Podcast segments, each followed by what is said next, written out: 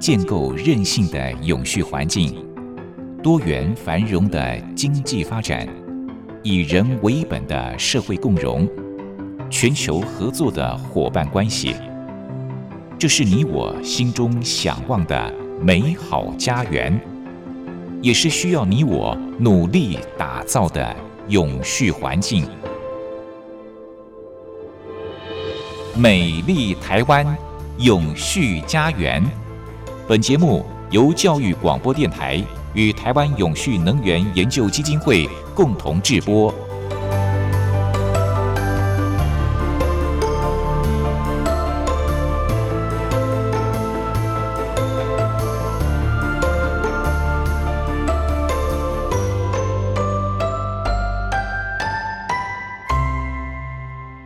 朋友您好，欢迎您再度按时收听《美丽台湾永续家园》，我是主持人朱玲。我们常说，现在是一个集体焦虑的时代哦，不但家长、老师感到焦虑，孩子呢也逐渐失去了享受玩乐的童年时光，生活好像只剩下了写作业、考试、补习，慢慢的从一个不快乐的孩子成长为一个不快乐的大人。国内有一个 B 型企业“玩转学校”，玩乐的玩，翻转的转，玩转学校。他们希望借由游戏让孩子学习更多元的思考，也希望重启孩子尽享玩乐的自由，以及引起家长对于孩子快乐童年的重视。玩转学校在二零一八年荣获了台湾第一家教育单位 B 型企业的殊荣。也被国际评定为对世界最好的 B 型企业最高荣誉，还被亲子天下选为台湾最佳二十大创新教育团队。从二零一八年开始，更和国际知名的济贫组织乐施会共同推出让老师自由使用的套装教材，嘉惠更多的学子。今天我们非常开心，邀请到玩转学校的共同创办人林哲宇老师到节目中来跟大家聊聊他们的理念以及做法。哲宇一开始先跟我们的听众朋友问候一下吧。好，大家早安！哇，哇 充满着活力。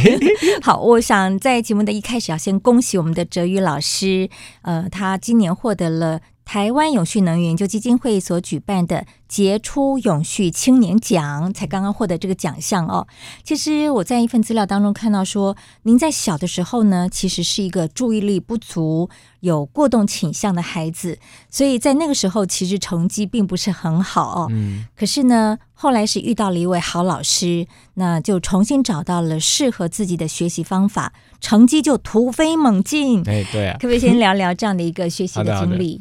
嗯，其实小时候我觉得成绩好不好，我觉得到以我有现在眼光来，其实真的还没有那么重要。我们也跟很多的家长讲，那不是一件困扰的事情。但我那时候最令人困扰的事情，就是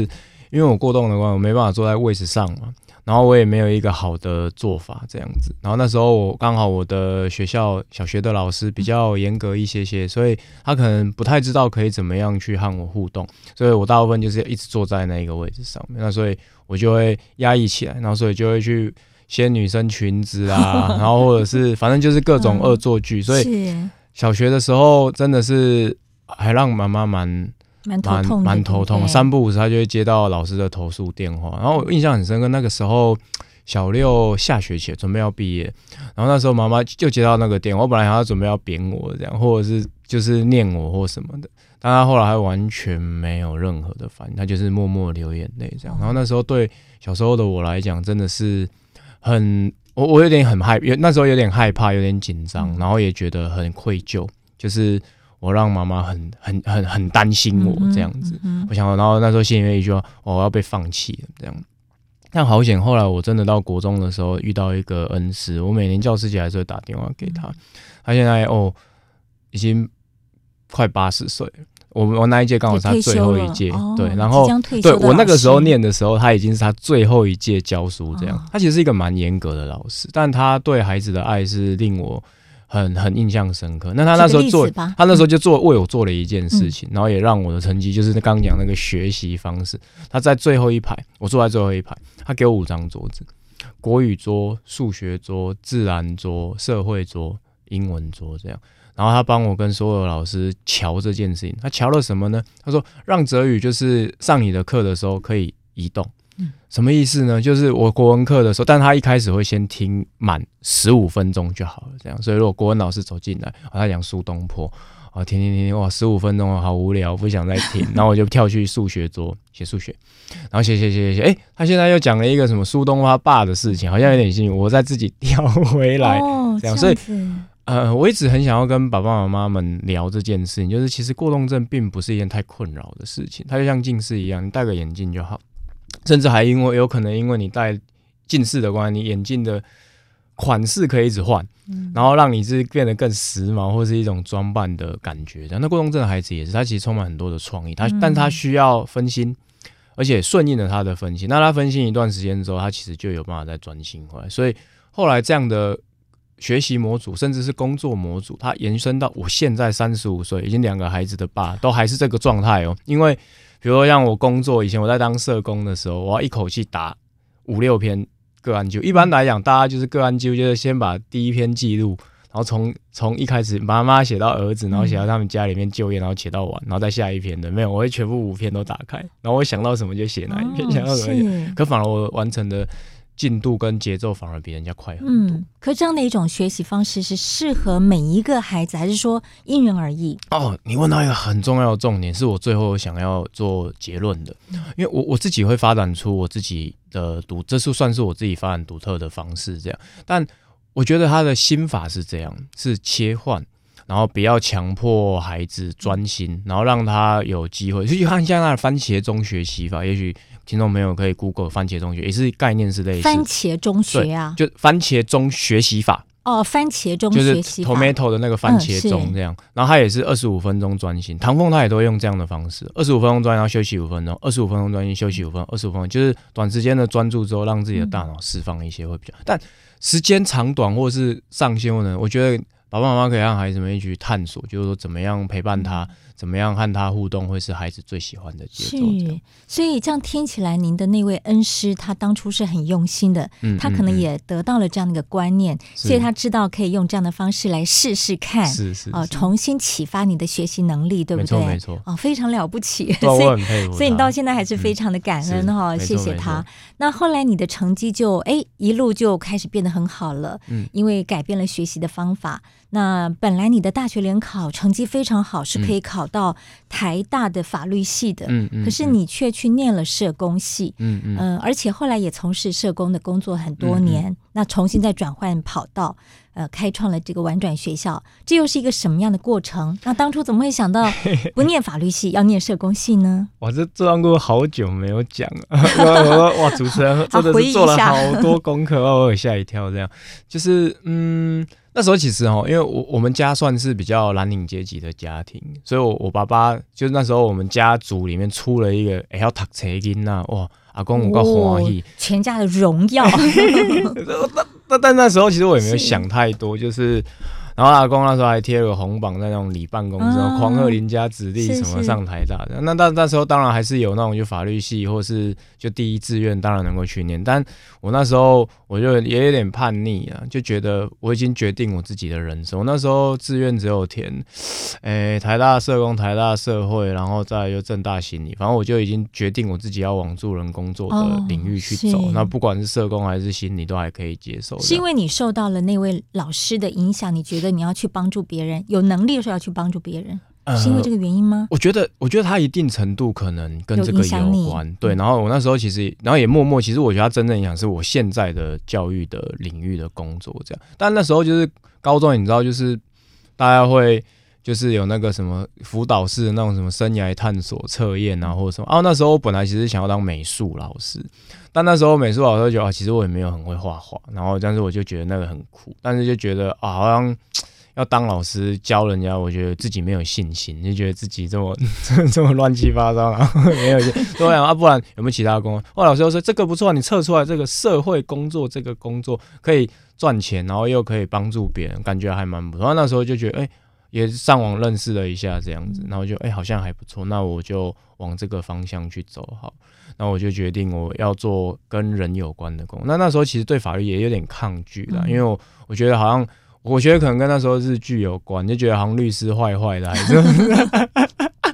受到 戏剧的影响，对对对，对，然后商学院就觉得呃，这个又不喜欢做生意，对对对，哦、但是那时候又想说，那就往这个方向去。是，后来就跟李孔平合作，开创了创、嗯、成立了这个玩转学校，嗯、是在二零一六年的嘛，嗯、对不对？好，那是不是也因为你曾经有助人的经验，所以你觉得玩转学校这样的一个理念概念也是一种助人，等于说可以把你过去的工作经验带到玩转学校来？哇，真的是这样没有错。我现在自己脸书的那个自我介绍、嗯、下面不是都有一一句就是 quote 自己。我那时候，我现在还是写不安女士的助人工作者。就是其实坦白讲，那时候七年前，就是我在社工的领域待了快五年，然后那时候要离职的时候，其实有一群好朋友。就是有在跟我聊说，泽宇，你是不是选选择走去高墙那一边？就是因为社工一直都是在照顾弱势，嗯、或是，因为我以前是在家福基金会当社工这样，然后照就是家工作就是家访，嗯、然后发发米发油发钱，然后照顾这些弱势的家庭。那你现在就是好像要投入到商场，然后创业，然后做一些不一样的事情。所以那时候有一些朋友。当然，他们一定不是真心这样想，但就有一种哇，哲宇你要离开我们，好像背叛这个领域这样。那那时候其实我自己的身份认同也也在摆荡当中，因为其实 NGO 非营利组织跟企业这个领域其实有很大的不同。对，所以那时候我自己就觉得，我到底是创业家、企业家，还是我是社工、助人工呢？因为创业家、企业家就是很多事情就是要谈钱嘛，因为。谈合作什么不可能都免费，不然就没有办法养活我自己或养活员工这样。但所以那时候我就哇切的好辛苦这样。但后来我就发现就是嗯，其实都是一样。特别我们在举办营队的时候，其实因为我以前在社工时期也很常都需要办的，其实那个引导技巧，然后还有怎么样和孩子靠近孩子这件事情，特别我现在慢慢走了七年，然后也钻研了很多教育的理念跟哲学，发现其实都。师出同门，甚至连心理也是一样，嗯、就是概念都还是来自于原本的概念，就是每个人都具备有足够的资源，能够照顾好自己。所以，身为一个引导者，身为一个启发者，你要做的事情是把他的那一个能量。优势调动出来，这样。那萨提尔其实也是在讲一样的事情，这样。而且您现在自己本身也有两个孩子，所以你在跟孩子互动的过程当中，你可能也可以了解孩子的心理、孩子的需求，那可以相辅相成哦，把所学的专业的知识带到家庭教育里面，又可以把跟孩子互动的经验带到你的工作当中。哦，是你下的这个注解超棒的，因为因为其实。我那时候在还没有孩，我孩子三岁一岁这样还没有出生的时候，其实我我们那时候有时候在演讲现场的时候，或者是在跟大家分享玩转的一些永续教学的信念的时候，有些爸爸妈妈当然也不是说他们不认同，但有时候就觉得说啊你。站着说话，要不要？你又没有自己小孩，当就是孩子在那边欢的时候，或者是我已经很很疲倦的时候，还要在那边弄布尿布什么的，要想办法度过永续生活，这样 他就觉得哦，你这个不，这个太太太难了，这样。那所以我自己还是当时哦，又玩更深刻的去体会到，哦，原来要做这些事情是很不容易。那当然，就像你刚刚讲，就是所以我自己在实验的过程当中，然后那些。小美感或者是小细节，那些苦跟痛，我反而能够更讲得更好。嗯、我觉得，我猜这是孩子虽然育儿很辛苦，但是，嗯、呃，我觉得两个孩子带给我很大的礼物。这样，嗯，是。嗯、好，我们先聊到这里，休息一下。好。教育广播电台，您现在收听的节目是《美丽台湾永续家园》，我是主持人朱琳。今天在节目当中，我们聊的是联合国永续发展目标的第四项哦，那么也就是优质教育。我们特别邀请到了婉转学校的共同创办人林哲宇来跟大家聊聊他们在这个婉转学校当中是如何来实施教育理念的。哲宇，您在从事教育的过程当中，一定也发现到了我们台湾传统教育的一些问题哦。嗯，可不可以跟大家聊聊你看到了什么问题？嗯、呃，我我比较喜欢用困境来聊这件事情哦，嗯、因为我觉得如果我们专注在问题上，真的好多问题，然后感觉好像我们要一个一个去解决，但我会把它视为是一个像挑战一样。我觉得台湾的教育的挑战会，我觉得一个很重要的地方是。对老师来讲也是一样，就是太多了，too much。嗯，所以呃，像现在以以以北欧那边的教育的状态，或或者是很多的国家，现在都让上课的时数越来越少，越短。哦、对，所以、嗯、呃，有些小朋友可能两三点就下课，是真的。然后我我我也是打棒球啊，啊对对，就做社团活动或者做专题报告。其实我觉得，当我常跟老师们讲一件事情，我说，呃，老师如果是一百分的话，孩子会是零分，因为我们是共创出来那个学习的旅程，我们和孩子之间的关系应该是伙伴。所以如果你六十分的话，孩子就四十分。如果你不及格的话，哎、欸，孩子就及格了，因为它就是一个向度。所以，我们我们教学里头，往往在在贯彻的一些教学信念里面，有一个就是 less is more，就是少即是多。当我们能够塞给孩子越少的东西，因为我想那个学习金字塔，大家一定也都很知道，就是讲述式的那个学习的。的的的那个效率极低，可能只有五趴的消耗，但是在越上层的那个学习金字塔越高，可能就是他自己的自发产出，或者是在实作的经验里面，他的学习成效会比较。但在现在，我觉得教育现场里面的困境会来自于就是好多因素设置，然后大家都有很重要想要教给孩子的东西，这样，那所以导致就是时间大家老师很紧张。爸爸妈妈也很紧张，那当然这个焦虑就会传到孩子身上，所以他好像也需要赶上这些进度，所以他最后就会失去了一个重要的东西，就是好奇心，因为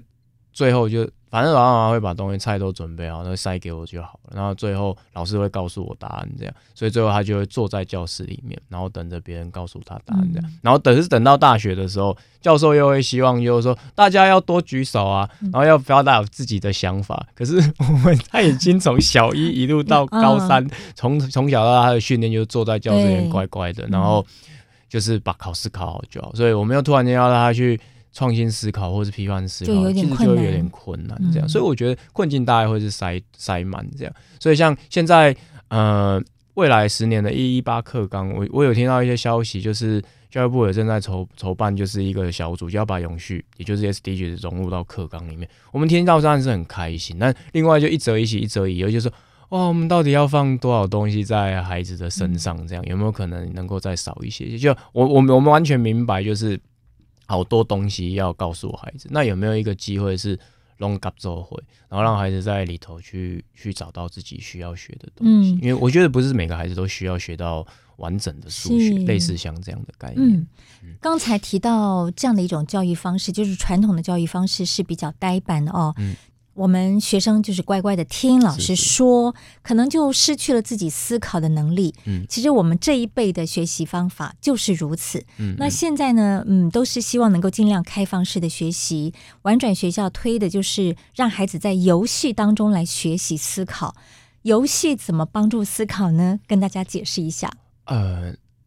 这这这句话其实就蛮耐人寻味，就是说游戏怎么样帮助孩子思考，对不对？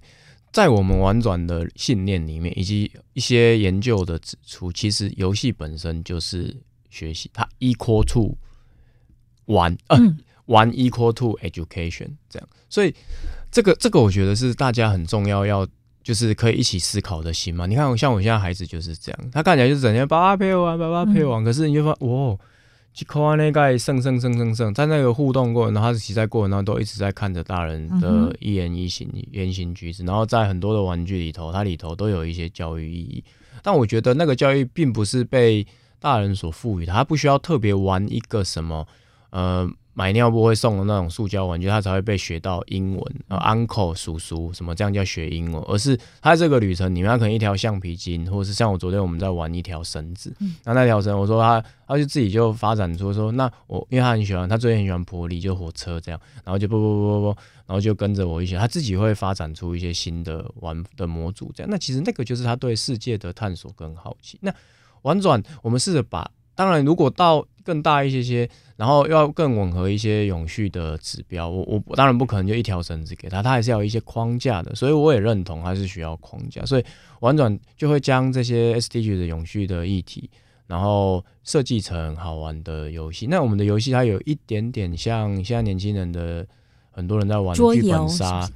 剧本杀桌游，然后或者是像演戏一样，老师有点像是导演。所以孩子们，他们比如说，我们有一个叙利亚难民的游戏，嗯，哦，那这个游戏它里面有的孩子扮演的是收留难民的一方，有的有的孩子扮演就是难民本身，有的孩子可能扮演的是没有办法收留的国家，有的孩子可能扮演是战产生战争的国家这样。那所以他就哦，然后老师一进场的时候，我们穿西装，还打领带，哦，吓一跳。老师为什么今天穿什么？讲话语调也不一样。大家好，我是联合国难民署的发言人，谁谁谁某某某。哎呦，老师今天玩真的哦。啊，就是因为这样的关系，嗯、然后啊，各位总统、行政院长，大家哦，原来我今天是玩总统行政，就好像也像办家家酒一样。啊、但是在这个旅程里面，他开始真正的，我们说同理心很难培养，对，因为我们要用教的。但如果把它丢到难民的那个镇啊，原来难民是这一个苦、嗯、啊，丢到收留难民的那个国家啊，原来收留难民不是说要收就收，他有很多政策上面或是文化上面的融合的考量，他没有办法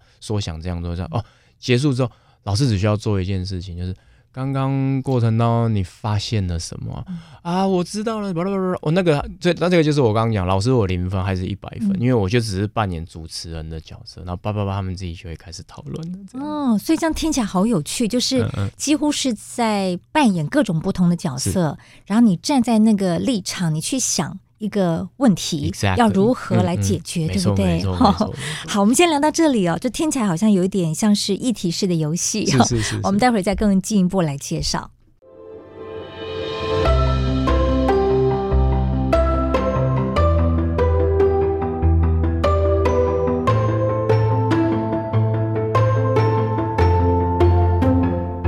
环境永续，企业永续，能源永续。您现在收听的节目是教育广播电台与台湾永续能源研究基金会共同制播的《美丽台湾永续家园》。美丽台湾永续家园，我们节目是在每个礼拜六的早上十一点零五分播出。我们这个节目是教育广播电台和台湾永续能源研究基金会共同制播的。今天在节目当中，我们邀请到的朋友是玩转学校的共同创办人林哲宇老师。呃，在前段的访谈当中呢，我们听到了哲宇跟大家介绍他们带孩子们玩的一个游戏，几乎就是一种角色扮演，而且他们会设定议题。通常大概议题方面会设定哪些的议题呢？是不是都是全部就是联合国永续发展目标的十七项的这些议题？我们当时当然玩暖已经七年，我们当时最一开始在设计的时候，其实没有真的想说要要去符合永续。永续的方向，或者 SDGs 等等的，知道这件事情，但也没有想太多，因为那时候比较像是有企业和我们合作，比如像刚刚我提到的乐施会哦，他们的组织非常在意贫穷这件事情，想要带领孩子认识更多的贫穷。哎，那就这样，这这七年来设计设计的时候，哇，三十几款出来了，哇，好像每一个都跟 SDGs 都息息相关这样子。那所以对我们来讲，就是它。大到我刚刚讲的国家跟国家之间战争，可能叙利亚难民；小到像我们也有设计有一个很像哆啦 A 梦的，然后他在讨论校园霸凌的游戏。就是，但我们校园霸凌当然它是一个很大的议题嘛，就它有方方面面。那我们想要萃取出里面，想要让孩子体验的是，身为旁观者的你，你可以做些什么？然后还有像最近我们新的新的合作案，像跟至善基金会合作原住民歧视的一个游戏，因为他们希望让原住民的孩子，他们在学校里面不会再受到围歧视，嗯、然后能够好好的去在校园里面友善的一起和同学互动，这样那蛮有意思。就是说，所以从这个这个这样，就是这些东西，其实你说它是永续吗？我我会说它当然是永续，但其实我自己心里面，就算它不永续，难道就不做吗？因为对这些对这些孩子们来讲，它都是一些他生命当中没有的东西。嗯、比如说像我们我们接触很多。的孩子，他可能他生命当中从来没有出现过外籍移工。我们去年十一月跟 One Forty 他们一起设计了一个追梦王国的游戏，它概念就在台湾义工他们在台湾生活的困境。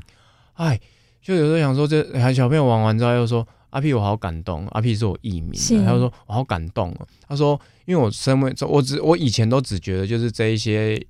就是义工们。”他们在路边就喷香水，然后就聚集在那边抽烟，然后或者是改车等等，我就觉得很讨厌他。坦白讲，我有点瞧不起他。但玩完这个游戏的时候，我其实有蛮深的感觉，嗯、就是我好像他和我一样，都是想要都是人，嗯、然后他只是来台湾工作，那他其实可能也很想念他的家人。这样，我听完我就快要流眼泪。嗯、我说，对，我说不管婉转做的事情是不是永续教育，或者是优质教育，对我来讲，那个。在教学现场发生的那个瞬间，就是孩子的那个种子，我就那个游戏里面种下去，哇，他竟然发芽的这么快，他、嗯、就产生了一些对这个世界的新的看见，对，而且是温暖的看见，我就觉得很感动。嗯，对，对您刚刚提到温暖的看见，所以你们所有的游戏是不是基本上都是希望让孩子们在玩完游戏之后，可以触发他对于整个世界、整个社会的关怀？重点是在这里。对，对，哇，我起鸡皮疙瘩，因为很精确，就是，嗯，所以有一些老师他们在接触我们的，因为因为我们也办了很多的研习、种子大会，甚至我们年底要办年会，就是把我们的模组，我们现在我现在谈的所有模组都是全部免费的，老师都能够自由的取用、下载，再搬上去执行。哦，对，这个等一下还要特别介绍。我们目标就是要让老师们能够好好的使用这些永续教材。那老师们就，但他有有点害怕。阿 P，你完全把课室的控制权留给孩子啊？如果他们最后玩坏了怎么办？他们很常就问这个问题。如果他们没有吵起来怎么办？或者是他们如果就吵，或者是没吵也很担心，吵得太凶也很担心，担心校长从那个门口这样看见，哇，就失业。开玩笑，但是就是他就很担心这些事情。我说对，我说就是源自于我刚刚讲到的，就是教育现场上面的困境，就是因为我们满很满很久了。我们塞满很久，所以总觉得好像要控制情况，控制一切的情况这样。但当我们要释放这个控制权，然后留给孩子们去自由发挥的时候，我又有没有？我还会没有学习成效？那他最后学习成效，我要写什么报告下？好像没有一个框架，我有点紧张。这样我说，当然，婉转的教材里面它有一些基本的框架，但基本上离老师的现场的那个经验还是有很远的地方。但就像刚刚主持人讲，就是还是他玩完之后，他可能结束之后。你完全没跟他讲叙利亚，那孩子们很常这样问我，他说啊，所以这个到底怎么解决啊？这么大的，我说哇塞，我讲哇哪塞，这个问题早要解决，对吗？孩子有些笑，搔搔头就笑了一下，说对，所以我说。很抱歉，我说我们这群大人把这一个复杂难解的问题留给你们，但这些问题我相信你做得到。然后，如果你现在开始好奇的话，太好了。你今天开始回家的时候，Google 不再打开手机，不再只是玩传说对决，而是 Google 了一下温室效应、叙利亚难民。所以很多时候，妈妈或者是老师他们就会拍那个小朋友那个背影，他说：“我家儿子十点竟然还在超凡国家大事。”然后看那背影就很感动。啊，来自于就是他对这件事情充满，就是刚刚主任。他就开始问号，那也安呢？这个世界怎么跟我想的不太一样？哦，他开始自主就会去搜寻一些资料。所以在你们设计的这些游戏，最后是没有结论的，对不对？是开放性的，没错，让孩子们自己去思考。对，他可以想方设法看怎么样来解决这样的问题。对，找到一个两全。哦，我们大部分游戏目标是找到一个两全其美的方法。嗯，那当然了，我们整个游戏它会有一个价值观，我会说它会是价值观，但那个价值观并不是，比如说。呃，收留难民就是好的哦，或者是呃，离岸风电就是最棒棒的，有有一些绿能的游戏哦，或者是呃，我们应该要拥有合适，或者是不拥有合适，类似像强硬的价值观去，而是我们试着把这一个这一个议题的方方面面，所有利害关系人、所有角色的心声都被说出来，然后最后留给他自己去思考。那所以以原住民启事的这这个跟至善的合作的这个游戏来讲，也是。我们和孩子们，所以和孩子会聊到，就是说，所以我们说人家是就是环纳这件事情，它它有一个历史脉络，然后那这个东西它是我们这样讲，有时候即使是开玩笑的，这样是合理的嘛？这样子对方会应该啊，就不要那么干嘛那么 serious，我只是开玩笑诶，所以我们就后面老师就可以跟他们坐下来，对啊，那这个玩笑之间的尺寸的拿捏可以怎么样？所以婉转比较像是设计一个问题，嗯，制式的问题，然后。把他心里面当中游戏体验的那一个感觉，然后再勾出来，然后让他去进行讨论。是，那带领活动的老师是全部都是由你们玩转学校的老师来带领，还是说学校老师他经过一些训练什么来带孩子玩这些游戏？是，目前我们全台湾，我们三十几款教材里面，我们全台湾大概我们执行就是师培的计划，大概已经两三年。然后这些教案就是让老师们全部免费使用。嗯，目前大概有呃快要六七百个老师执行的经验，然后影响了大概快一万名学生这样子，嗯，而且持续不断的累积到以前大概我们玩软，因为为了要活下去，所以和企业的合作，就除了设计游戏之外，然后我们自己会包设计，呃，包执行课程，所以就全台跑透透。然后后来想，我好像那太累了，太累了。然后再来是，我觉得那影响力出不去，就好像就是我们这一群。呃，那时候都还年轻，年轻小伙伴，然后到处很热血的去推动这件事情，这样。但是有没有一个可能能够进入到体制内，然后能够让老师们去运作这件事情？嗯、那我们也发现，老师其实都很想要做一些善良的课程。他们都讲，他们就统称要善良。以前那个时候“永续”这词儿还没出来，嗯、就是我想要让我小朋友比较善良一点。我说：“哦，好啊，好，那我有好多像这样的游戏，你可以大家认识各种不同的议题，这样。”啊，会不会很难带？我说还好呢。我说我三四个小时，我就有信心教会你。然后你从体验完之后，然后剩下我的简报好好用。就我们教材我都主打两个口号：好玩好用，一顶后胜。啊，好用是你去班上就是一盒教材，一盒就好，哦、不用这么多盒。嗯、然后插上 USB 在电脑那个简报，简报里面音乐也有，嗯、开场动画、教学动画也有。然后再来是所有的那个。流程照下一张，下一张，下一张，下一张，下一张，照照着这样跑下来。唯一你唯一大概最大的挑战你会很紧张，因为小朋友最后结局是什么你不晓得。听起来好有趣哦！而且老师自己在带这些活动的时候，我相信他自己也很快乐，他自己也会思考哦，对不对？对不过现在才。台湾大概六七百位的中子教师，嗯、可是台湾有这么多的学校，只有六七百位，所以是不是还要继续努力去培育更多的老师？是是是是，我我说的这六七百个老师是，其实他们看起来数字很少。其实我有时候我们看很多企业主在沟通玩转在永续教育或者是优质教育这件事情的社会影响力的时候，其实有时候都蛮吃亏，因为有时候要就包一个。电影场，然后让小朋友一起看电影，然后看一个海龟插吸管。你你你听得懂我在讲的这种概念？嗯、就是其实那个 KPI 很快，就可能一年就可能随便一场三四百，所以一年就一两万。可是他的那个学习的那个值不太一样，嗯、所以看起来这六七百，但这六七百是比较像是我们社群里面活跃的老师。嗯、也就是说，接下来玩转目标是在三年内我们要设计到五十款游戏，SDG 是每一个项目都有，然后以及达到一千个。活跃的社群老师，如果当每年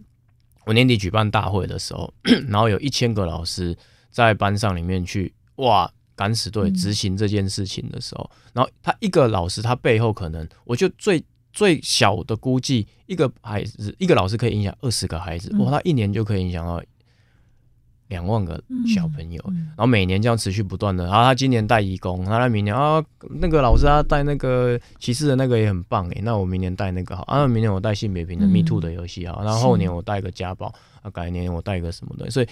我说的二十个老二十个小朋友都算是保守估，因为一个老师他终其一生，他可以影响孩子的、嗯、的人数一定远超过这件事情，就会让我觉得哇，所以我玩转要继续 需要更多的。有志之士一起来支持我们，嗯、然后一起来做这件事情。是希望像涟漪一样不断的往外扩散出去。没错没错，所以他们是一个很强的永续，我们都叫他们永续教师社群。就他们就是哇，一起去做一些想要传达的事情，是好有意义的事。嗯，好，我们休息一下。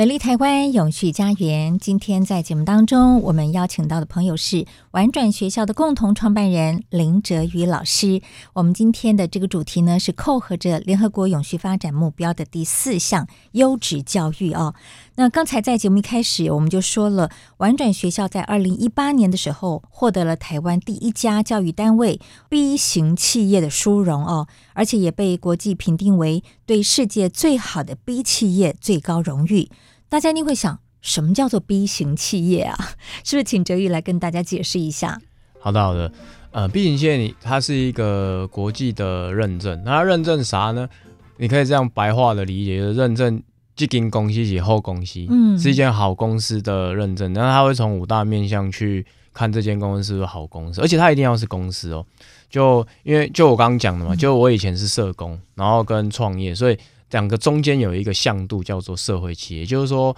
你做一件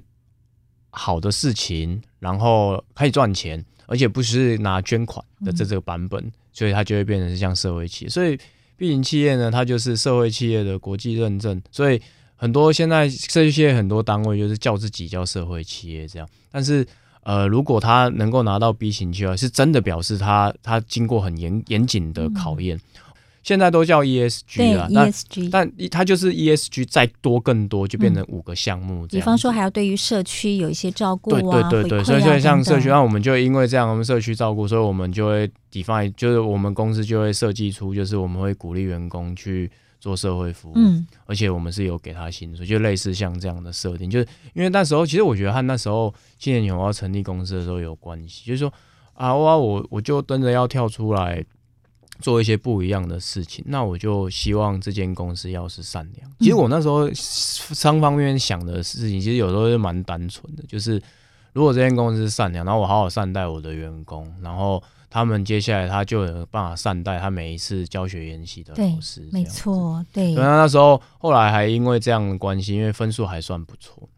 然后他只要满八十分就赚通过，但是有的公司他可能会继续每一年，像我们这这次通过第二次认证嘛，就他每三年要重新再认证，三年一次，对，三年就要认证一次，然后呃，所以就会挑战，就是说我们今天看我们机会突破到一百分，然后突破到一百二十分，啊等等之类，就是不断，也就是但这个追求的过程其实是很美丽的，就是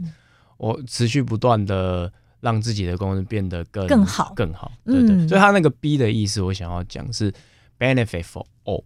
那这个 all 里面含员工、含环境、所有人、含所有的人都在里面。嗯、那有没有可能，我们有一个新的商业模组，是能够让这个赚钱的同时，让世界也变得往更好的方向去运作？这样哇，这真的是很了不起的，不容易。B 型企业真的很不容易。但其实进去之后就，就就这就是运作的时候，发现其实很多事情反而变得更简单。我一直在在跟一些。嗯，虽然说我不敢讲新进了，但就是一些新的创业的伙伴聊这件事情。嗯、我说你把你的公司变得上，其实并不是说玩转多厉害。其实很多时候，我说台湾很多早期五六十年的公司，其实都是 B 型企业，是真的。哦、这样子，因为他就是好好对对待，他就是对待他以前的，的员工，对，就是该我们该正常做的事情，是就是把事情做好。就做好一个吧，一一般你要，你如果是纺织厂，你不要排废水到河里面，嗯、然后你好好让你员工不要在那边剥削他们，你该给他多少薪水就给他多少，对，就类似像那样，其实把一件事情回归到正常的轨道，这样就可以做到这。嗯、那这件事情反而会让你在运作公司反而有利无害。看起来我好像成本会没有，我就赚的少，我就感觉好像会赔钱。我说没有，你的你的伙伴、你的团队会变得更强，嗯、然后。你的向心力更强，还有品牌，其实都会变得更容易建立，就不用再花大钱，然后好像要装饰，因为你本来可能就是这个状态，然后在和其他人互动的时候也会更加有底气，因为就就这，然后你自己也会更喜欢自己想要自己正在做的事情，卡来打卡摘了那种感觉。也就是说，你会越来越喜欢自己的企业，嗯、那你的员工向心力也很强，是是是是大家会共同来努力，花花找人内训啊，做什么团队那个团队共事凝聚什么的。通常啊，在传统的企业都会希望说，哎，有一点所谓的这个嗯自己的秘籍哈，嗯嗯。那自己赚钱的方法不太想让别人知道、嗯、哦，对不对？会藏起来，可是。嗯，我们看到你们的网站有好多的教材是可以下载的，甚至把你们的做法都公开出来了。嗯嗯，大家可能会想说，诶，为什么你会你们会愿意这样子把这个 know how 告诉别人？嗯嗯，我觉得有当时这样的设定，是因为就是你怎么藏都藏不住了。然后所以说，那不如与其要让就是其他人拷贝的话，那不如就是我把最完整的东西让大家去运作。然后第二个，我觉得会是。呃，我觉得教育这一个事业，它是需要打群架的，我都把它称为是打架了。我说，因为我们有好多困境要去突破、去挑战，这样，所以我继续再去运作的话，其实，呃，我大概能够影响的事情不太多。那我所以，我老师变成是我的伙伴了。那老师，但老师也很难成为我的竞争对手。所以，很多我们去打一些创业比赛的时候，他们说：“啊，你这样的竞争对手怎么办？”这样我说。那蛮好的、啊，然后他们就会评审就会就是傻眼这样。我说是真的，我们真的觉得吗？因为把饼做大，大家就我做小教、中教，那你做高教、大教嘛？嗯、就是就你可以，我就他有很多可以做的事情。台湾投入在教育的这一个资源里面，其实有很多，甚至不需要是政府或是企业单位，其实家长他们很多可以愿。所以像现在有很多后面的团队，就比我们还年轻了，有的做可能生涯。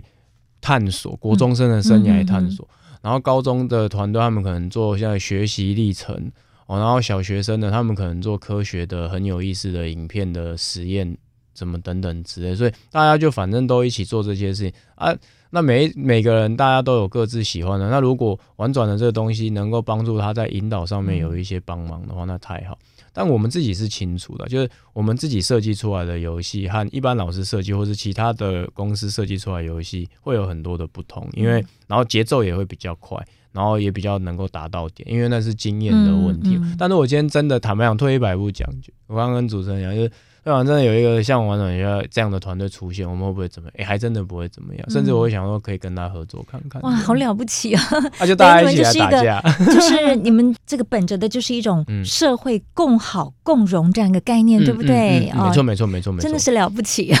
啊然后他他他也许他真的他他接的这个他接不下来。那就找我一起运作，或者是我这个案子我，我我我觉得更适合他，所以我们也很常引荐不同的企业的伙伴，嗯、然后给其他的教育的单位，就大家一起来，好棒，真的好棒。好，在节目的最后呢，我们就请哲宇来送给听众朋友一句实践永续生活的话吧。嗯，实践永续生活的话，我觉得这句话有够简单，但我觉得就是做就对了。做就对了。是的，是的，我觉得永续生活这件事情，其实哦，他在抵抗的事情，大部分都是懒惰。嗯，哦，比如哦，会大家家里面一定都有环保筷的，对不对？然后甚至有人就带在身上，可是去到餐厅的时候，我要把那个还回去还要洗，好麻烦。我还是用免洗筷好。嗯、类似像这样，那对我自己来讲，也是我常常在跟我自己讲，就是。我们其实，在走在这条路上面，其就创业的这条旅程，嗯、然后而且又是用很奇怪的模组去运作，这样。那后来想想，就做就对了，反正老师们会跟我们一起运作，嗯、啊，做就对了，因为反正再过一段时间，教育可能没有办法现在立刻这些困境没能够被打破，嗯、但是一定能够。慢慢的被改变，是我们可以一点一滴的去改变它，嗯、做就对了。Yeah 好，今天非常谢谢玩转学校的共同创办人林哲宇老师来到节目当中，跟大家分享他们玩转学校的做法跟理念。谢谢，谢谢，大家再见，拜拜，拜拜。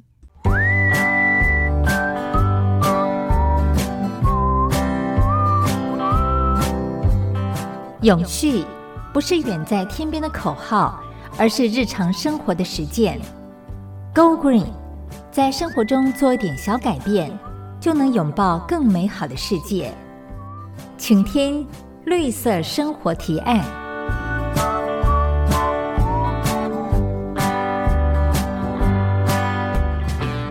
今天是八月十二号。明天八月十三号是一个非常特别的日子哦，叫做国际左撇子日。这个日子呢，并不是联合国所定的纪念日，而是由一些民间组织所发起的。从一九七六年开始推动，虽然不是一个会放假的节日，可是这些年来呢，也开始慢慢为人所知了。为什么会有这个国际左撇子日呢？相信我们节目当中有些朋友。即使自己不见得是左撇子，可是大概也听过一些关于左撇子的传说，比方说左撇子比较聪明，比较有艺术天分等等。可是也有一些左撇子，可能从小就会被老师或者是爸爸妈妈要求，希望他们能够改以右手来写字、拿筷子，以免跟别人不一样。那么惯用左手或者是右手，对于人们的生活或者是身心发展，真的会有什么特别好或者是不好的影响吗？根据长久以来的科学研究，尽管人类的左脑、右脑各掌管不同的功能，可是却没有任何的科学证据可以推断说左撇子真的就是比较适合当艺术家，或者是左撇子比较口舌笨拙、不善表达。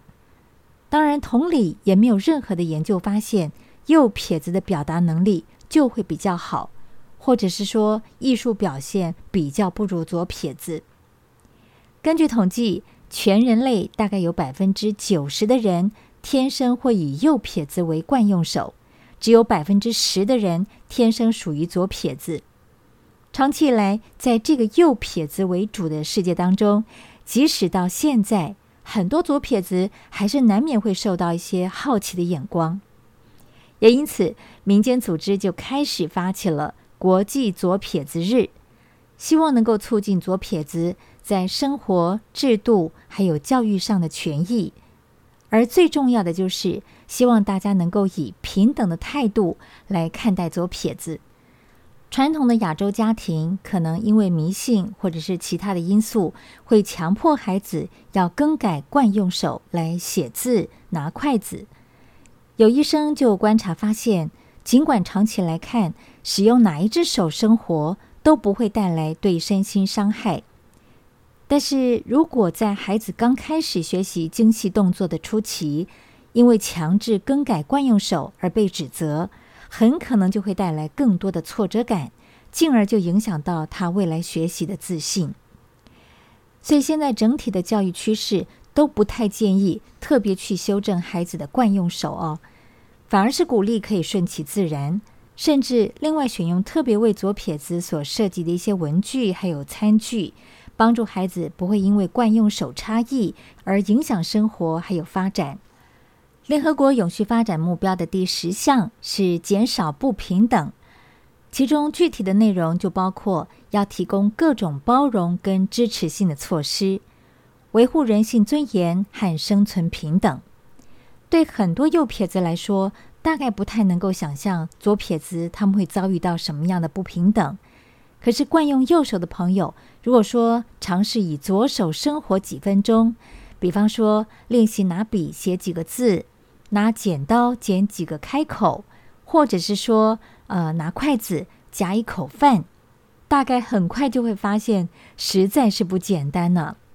也会马上发现，原来生活当中有太多物品或者是操作流程，原始都是为惯用右手的使用者设计的，忽略了左手的使用者他们的权益跟习惯。